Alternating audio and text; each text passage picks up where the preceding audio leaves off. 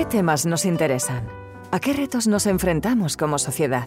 El mundo que nos rodea cambia a una velocidad vertiginosa y por eso mismo necesitamos un espacio para reflexionar. Bienvenidos al Café del Observatorio. Hoy Lucía Velasco, economista especializada en el impacto social de la tecnología e investigadora del European University Institute en temas sobre gobernanza de la inteligencia artificial, e Idoya Salazar, presidenta del Observatorio del Impacto Social y Ético de la Inteligencia Artificial, se toman un café mientras se preguntan si vivimos colonizados por algoritmos y si la élite tecnológica se aprovecha de ello. Un algoritmo de inteligencia artificial, para entender de una manera simple lo que significa, yo creo que es lo mejor es identificarlo como un simple software. Específicamente, en este caso, eh, resulta que tenemos un software que es capaz de, de procesar eh, muchos datos y tomar decisiones, y tal y como con un proceso parecido que el que hace el cerebro humano en esa toma de decisiones. Y además, este software es capaz de hacerlo de una manera autónoma. Y por eso, eh, por estas capacidades que son similares, acciones que tenemos los seres humanos, es por lo que está levantando realmente tanto revuelo. Pero lo que hay que tener claro es esta percepción de que se trata de, algo no comparable a, los seres humanos, que es al final simplemente algo inmaterial. Este, esta percepción eh, considero que es muy importante. No sé qué opinas, Lucía, sobre esta cuestión. Pues estoy totalmente de acuerdo con, con eso que estás diciendo, que lo importante es que no pensemos que es equiparable a ser humano, aunque los algoritmos que no dejan de ser fórmulas matemáticas codificadas, digamos, detrás de nuestras pantallas, puedan tomar decisiones o puedan hacer tareas que hacíamos tradicionalmente los humanos, no significa que tengan ningún parecido ni, ni nada que se asemeje a un ser humano.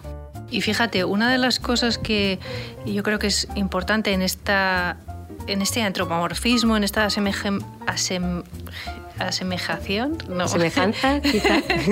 bueno, que se parece. ¿Sí? Eso que, hacemos que se parece a, los humanos o que terminamos de comparándolo ¿no? con inteligencia y con estos términos.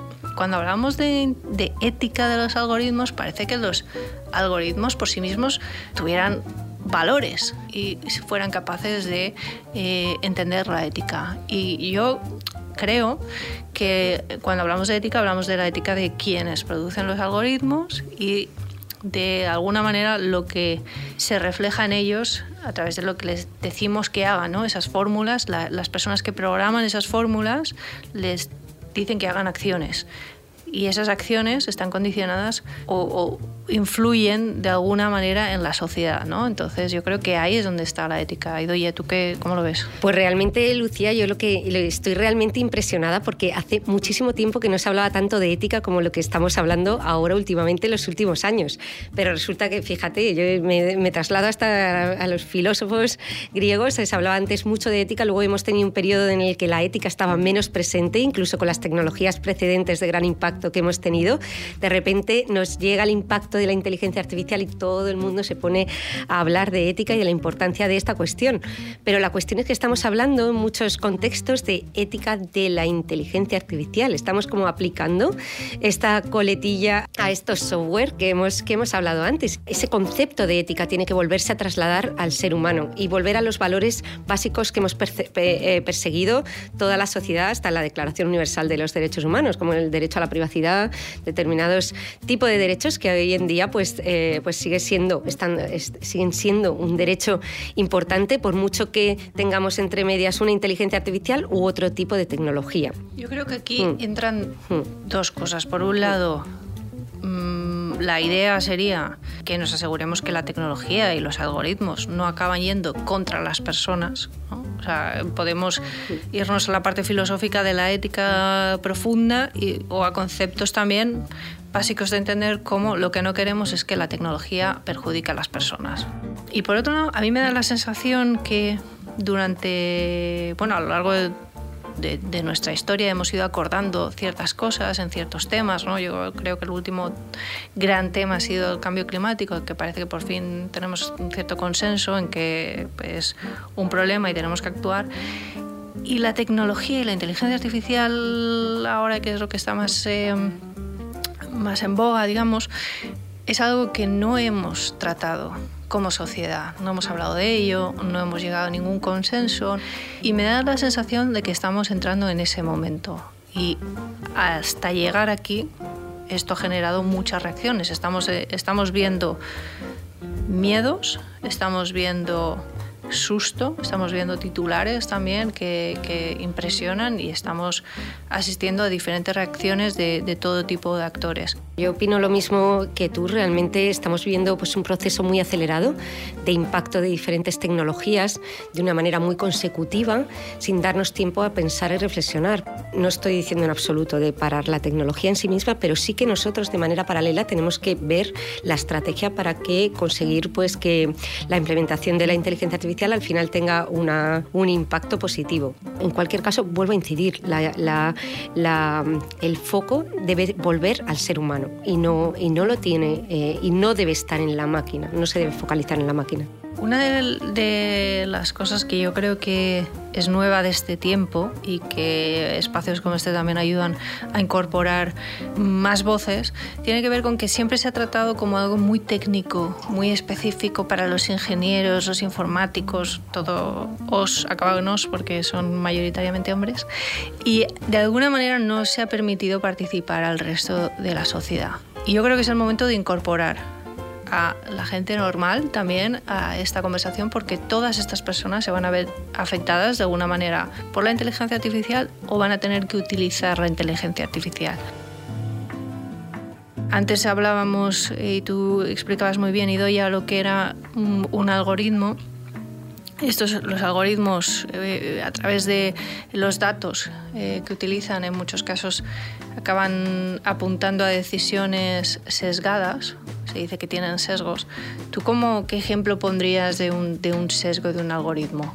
Pues se, puede, se suele asociar mucho con, con, estos sesgos de género o de raza. Tenemos casos de uso ya muy claros, como el típico de, de Amazon, que realmente contrató a, un, a, pues a una... estuvo bastante tiempo usando un sistema de inteligencia artificial para contratar eh, personas para un puesto de desarrollador de software y por sesgo, por, su, por los datos, por los datos de entrenamiento con los que había entrenado al sistema, eh, pues al final había estado y, y estar el sistema sin supervisión, eh, Amazon había estado durante bastante tiempo empleando a personas, hombres de 30 a 40 años de raza blanca para un puesto específico realmente el problema aquí es, es, del ser humano, es data scientist que no ha tenido cuidado con los datos que alimentaba el algoritmo. A lo mejor es del histórico de Amazon, de cómo era la sociedad hace pues cuando se creó Amazon o la base de datos que ha cogido Amazon para entrenar a ese sistema. Nuestra sociedad está sesgada y el algoritmo hace caso a, ese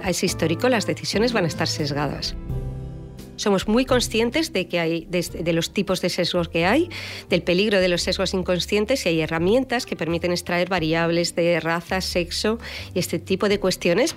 hay que tener mucho cuidado también con el contexto, más allá de esas variables específicas y hay otra labor básica en situaciones importantes como puede ser, por ejemplo, si eh, un sistema, el uso en un banco de un sistema para dar las, eh, pues las, los créditos a, a, una persona, ese tipo de, de, uso de sistemas de inteligencia artificial para decisiones que tienen una, una, incidencia directa sobre la persona tienen que estar supervisadas. Claro, porque puedes utilizar algoritmos para muchísimas cosas, ¿no? O inteligencia artificial. Hay algoritmos que sirven para que nos digan qué película me puede gustar más, ¿no? Si han estado observando a través de mi comportamiento en la plataforma donde veo las pelis, que llevo una buena temporada viendo comedias románticas de llorar todo el rato, ¿no? Pues me va a dar igual otra comedia romántica así digamos que es como utiliza mi comportamiento para predecir lo que voy a hacer y me da una opción personalizada. Hay luego una, otras alternativas como lo que tú mencionabas para contratar trabajadores. Hay también alternativas que tienen que ver con, oye, pues si esta persona no está llegando a ciertos niveles que nosotros programamos, es decir, tiene que repartir tantos pedidos o tiene que hacer tanto, mandar tantos correos al día, contestar tantas llamadas, lo que sea, eh, durante un periodo de tiempo sumado a otra serie de variables, si nosotros consideramos que si da bajo en todas estas variables, eh, no es positivo, que el algoritmo mande una carta y lo despida automáticamente, ¿no? Esto puede ha pasado, de hecho, y es un gran y ha sido un gran escándalo. Pero no, igual no debería pasar. Absolutamente, no, no, absolutamente, claro. Ahora, llega, ahora podemos llegar a, lo que debería pasar y lo que mm. no debería pasar y lo que queremos como, como sociedad que pase ¿no? con la tecnología. Pero eh, digamos que se puede utilizar para asignar tu puesto en una lista de trasplantes, podemos utilizarlo para eh, ver qué ofertas de trabajo ves tú en tu feed de LinkedIn, por ejemplo, qué canciones te sugieren. Mm, digamos, hay un rango desde cosas que no son nada importantes, como contenidos, a decisiones sobre si recibes una ayuda pública o no, si tienes acceso a la sanidad o no. Y yo creo que en todo ese rango es donde tenemos que tener muchísimo cuidado al aplicar tecnología que no sabemos ni cómo funciona, ni tenemos establecidos todos los controles para garantizar que funciona bien, ni los mecanismos para que las personas puedan también eh, quejarse cuando creen que están siendo sometidas a una injusticia, como que no te detecte un control de reconocimiento facial en un aeropuerto y no te deje entrar porque eh, el, propio sistema tiene un sesgo que no reconoce bien ciertos colores de piel o ciertos rasgos. Sí, eh, yo incluso pondría otro ejemplo más que realmente es significativo. No sé si eh, lo conoces, que mm, hay DARPA en Estados Unidos está, estaba desarrollando un sistema de inteligencia artificial para, en el caso de otra pandemia, pudiera hacer el triaje de acceso a, a los hospitales y decidir si podríamos tener un respirador uno o no. Esto basándose en el hecho de que la máquina no tiene sentimientos, entonces había habido muchos hospitales en Estados Unidos en función del amiguismo que hubiera de la persona, pues había filtrado personas eh, sin un criterio médico específico y la máquina no tiene esos sentimientos para poder hacer ese triaje previo y es más objetiva que, que los seres humanos en ese tipo de cuestiones. Yo no estoy de acuerdo, siempre tiene que haber eh, una, una, persona al final de ese proceso si, si, si, atañe a una persona humana, eso desde luego, pero sí que puede ayudar a tomar mejores decisiones y decisiones humanas. Realmente puede aportar una mayor transparencia en las decisiones humanas y yo creo que sí que puede, la combinación hombre-máquina, llega a un porcentaje mucho mayor de acierto que únicamente el humano, únicamente la máquina.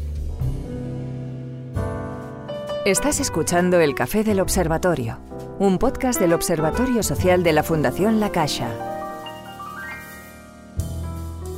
Otro de los grandes temas, eh, y doy a ver qué piensas tú, es quién está desarrollando, bueno, es el temazo, ¿no? El del, del, poder y quién está diseñando nuestro, nuestro futuro. Por un lado está, ¿quiénes son los propietarios de las empresas tecnológicas? Que tú miras la foto y todo pues lo mismo. Hombre, mm, hombre, mm, eh, es verdad que no son todo hombre blanco, porque eh, hay bastante hombre indio y hombre asiático, pero mm, casi todos educados en Estados Unidos, es decir, con los mismos valores, con, el mismo, con, con la misma manera de pensar. Y luego, ¿quiénes son los desarrolladores de inteligencia artificial? Que una vez más son porcentajes altísimos, hombres, educados en unos ciertos contextos, en unas concretas universidades y que están programando su visión del mundo y además una visión muy concreta, ¿no? muy eh, influenciada por el, por el entorno que tienen y por el contexto en el que, en el que crecen que se ponen a programar desde muy temprano y están diseñando nuestro futuro. Y esos, y esos productos son los que después afectan a todo el planeta, que no tiene, que no tiene nada que ver con esa, esos hombres blancos mm, anglosajones, digamos, o criados en culturas anglosajonas que se desenvuelven en inglés, eh, están introduciendo en, en, los sistemas que desarrollan. Y por eso es tan importante incorporar no solo a las mujeres, porque somos la mitad de la población, o sea, no somos una minoría ni un, ni un grupo, somos la mitad de la población, hay que incorporarlos en, eh, si pudiera ser en, términos eh, paritarios, perfecto, pero además otras visiones desde otras partes del mundo también, ¿no? Sí, yo creo que hay un ejemplo muy bueno que suele ser muy bueno para ilustrar esta importancia de tener en cuenta la perspectiva cultural en, los sesgos de la inteligencia artificial, que es ah, pues ese, mm, ese, ese, chatbot que le preguntan, que estando en Estados Unidos eh, eh, le, preguntan eh, Alexa o Alexa o otro o OK Google o otro tipo de dispositivos, me siento muy solo y el chatbot respondía, pues ojalá tuviera brazos para poder eh, abrazarte.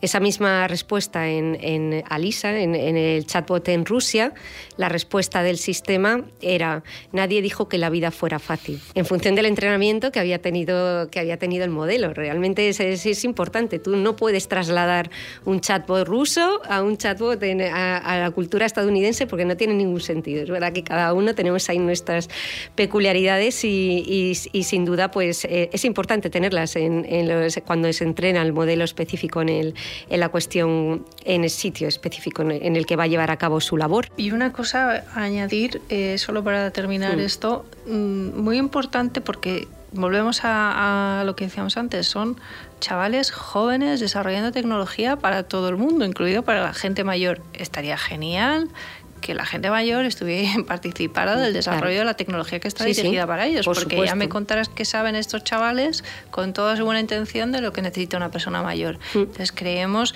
equipos con diferentes edades, diferentes contextos, diferentes discapacidades. Exacto. por supuesto. A mí el estudio de la IA y de la ética en la IA me están haciendo conocer mejor a, la manera en que somos eh, los seres humanos. Ese prejuicio de que porque la persona a partir de los 65 años ya no vale, tanto o por le dejamos de lado en determinadas cuestiones, hay que cambiar realmente. además con 65 años tienes una visión del mundo tan útil eh, eh, en la actualidad y, entonces yo creo que yo creo que hay, que hay que hacer mucho cambio estructural aquí. Hay una cuestión eh, básica cuando hablamos de toma de decisiones. si yo tomo una decisión, tengo una responsabilidad sobre mi decisión. Si tú a una máquina le dejas tomar una decisión de manera autónoma, ¿de quién es la culpa cuando si esa máquina se equivoca. Yo creo que esa es, la idea básica cuando dejas a las máquinas tomar decisiones. Mira, hay un ejemplo en esto eh, que me está viniendo a la cabeza, perdona que te interrumpa, pero eh, es como, que es el típico ejemplo de los coches autónomos, que yo creo que por eso no hay no hay coches autónomos en la calle ahora mismo. Y yo vengo de, de San Francisco, donde andan circulando a determinadas horas del día pero creo que no hemos sido capaces de resolver el dilema de a quién mata. ¿no? Y si como sociedad somos capaces de vivir con, con eso. Y si es comúnmente aceptado, es como si un serías igual un, un, robot, digamos, propulsado por inteligencia artificial te puede operar mejor que eh, mi padre, ¿no? Pero estaríamos seríamos capaces de tolerar que una máquina cometiera un error o, o o te, otra vez te matara. Estoy un poco en el espacio extremo, perdonad eh, las referencias a la muerte constante, pero eh, creo que es un poco lo, más, lo más visual para, para, cualquiera. Eso ha ocurrido también en Estados Unidos, que, eh, que, dejaban los coches autónomos hasta que un camión, no me acuerdo si fue un camión, atropelló autónomo, atropelló a una persona y la mató. Y entonces, ¿qué pasa? Que los seres humanos también, y salió en todos los periódicos a nivel mundial, y cada día se producen no sé cuántos atropellos por personas en, en los Estados Unidos de, por, por un errores humanos y no salta a las noticias. Realmente yo creo que eh, la cuestión es volver a poner la toma de decisiones en las personas, por esta cuestión que hemos estado hablando ahora de la, responsabilidad. Y es, y es muy importante. Yo porque alguien, porque un martillo puede abrir la cabeza a alguien, no voy y le doy. La historia es no porque la máquina pueda tomar decisiones le tengo o pueda hacer eh, una cosa concreta, yo le tengo que dejar que llegue hasta el final con esa posibilidad. Yo estoy convencida que Amazon no quería discriminar, más que nada por su política interna de, de, empresa, ni Google quería ser racista cuando usó el sistema para identificar fotos, sino que son cuestiones inconscientes que lo que, lo que muchas veces, veces hacemos, probamos tecnología sin saber las consecuencias que puede tener y cuando eh, tenemos las consecuencias nos echamos las manos a la cabeza y decimos, madre mía, ¿por qué no hemos tenido más cuidado en, antes de implementar este tipo de tecnología? Estoy totalmente de acuerdo con eso que dices. Yo eh, siempre he defendido que esto no es una cuestión de malos y buenos queriendo perjudicarnos eh, a nivel agregado, sino es fundamentalmente un tema de desconocimiento, desconocimiento de los que utilizan los sistemas porque les explican que son increíbles, ¿no? que van a solucionar todos sus problemas y dicen, bueno, vamos a probarlos y luego, ups, pues es que resulta que he tenido estos, estos impactos, ¿no? Y creo que, eh, bueno, ahí hay que actuar con una determinada serie de eh, acciones que son las que van incluidas en la regulación europea, que llegará igual dentro de un par de años, ¿no? Que también tenemos que tener en cuenta los tiempos los tiempos de, la vida de las personas no son los tiempos de, las leyes, ¿no? Y en el medio se puede hacer mucho daño. Eso por un lado, ¿no? Eh, que, que los las compañías no saben exactamente los, los impactos de la tecnología que están desarrollando.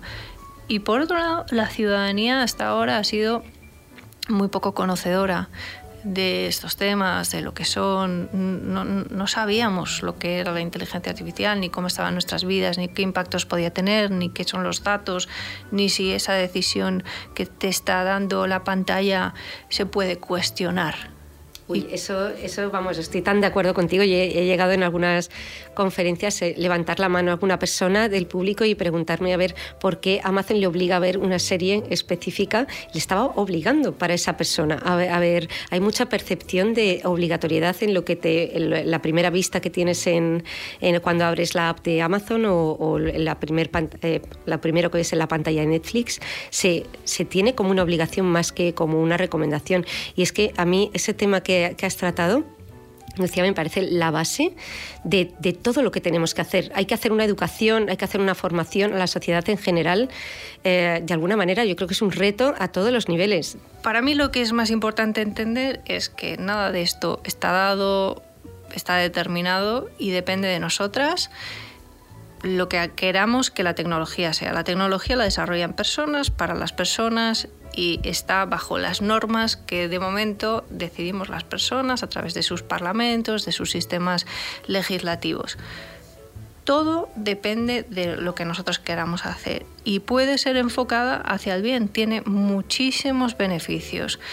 Podemos tener una vida mejor, mm, más cómoda, con tareas, eh, deshaciéndonos de las tareas que más nos incordian, mm, avanzando en la ciencia, mm, haciendo eh, espacios más seguros, más amigables. No sé, tiene tantas ventajas que, que no acabaríamos eh, si nos ponemos a enumerarlas.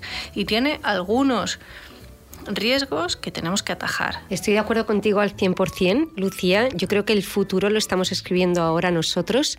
Creo que estamos tomando muchas decisiones correctas en Europa en términos de regulación y además creo que lo estamos tomando de una manera pues muy acertada en base a prevenir posibles consecuencias negativas que puedan surgir, lo cual es tremendamente importante también. Eh, pero estamos dejando también libertad para poder crear, para poder usar esos sistemas de inteligencia artificial para hacer unas, ah, para hacer de la sociedad algo mucho mejor, para obligar, para realmente ayudarnos a, a, resolver los grandes problemas de la humanidad, hambrunas, eh, movimientos de refugiados, poder hacer mejor, prevenir y ayudar a, una vez que se ha producido una catástrofe natural en labores de reconstrucción de una manera mucho más rápida y mucho más eficiente. Podríamos intentar incluso llegar a predecir siguientes pandemias y tomar, eh, pues poder prevenir determinadas, determinadas acciones. Realmente la IA nos da una capacidad tremenda también para temas relacionados con el cambio climático, creo que es una herramienta imprescindible. Has escuchado El Café del Observatorio, un podcast del Observatorio Social de la Fundación La Caixa producido por Minoría Absoluta.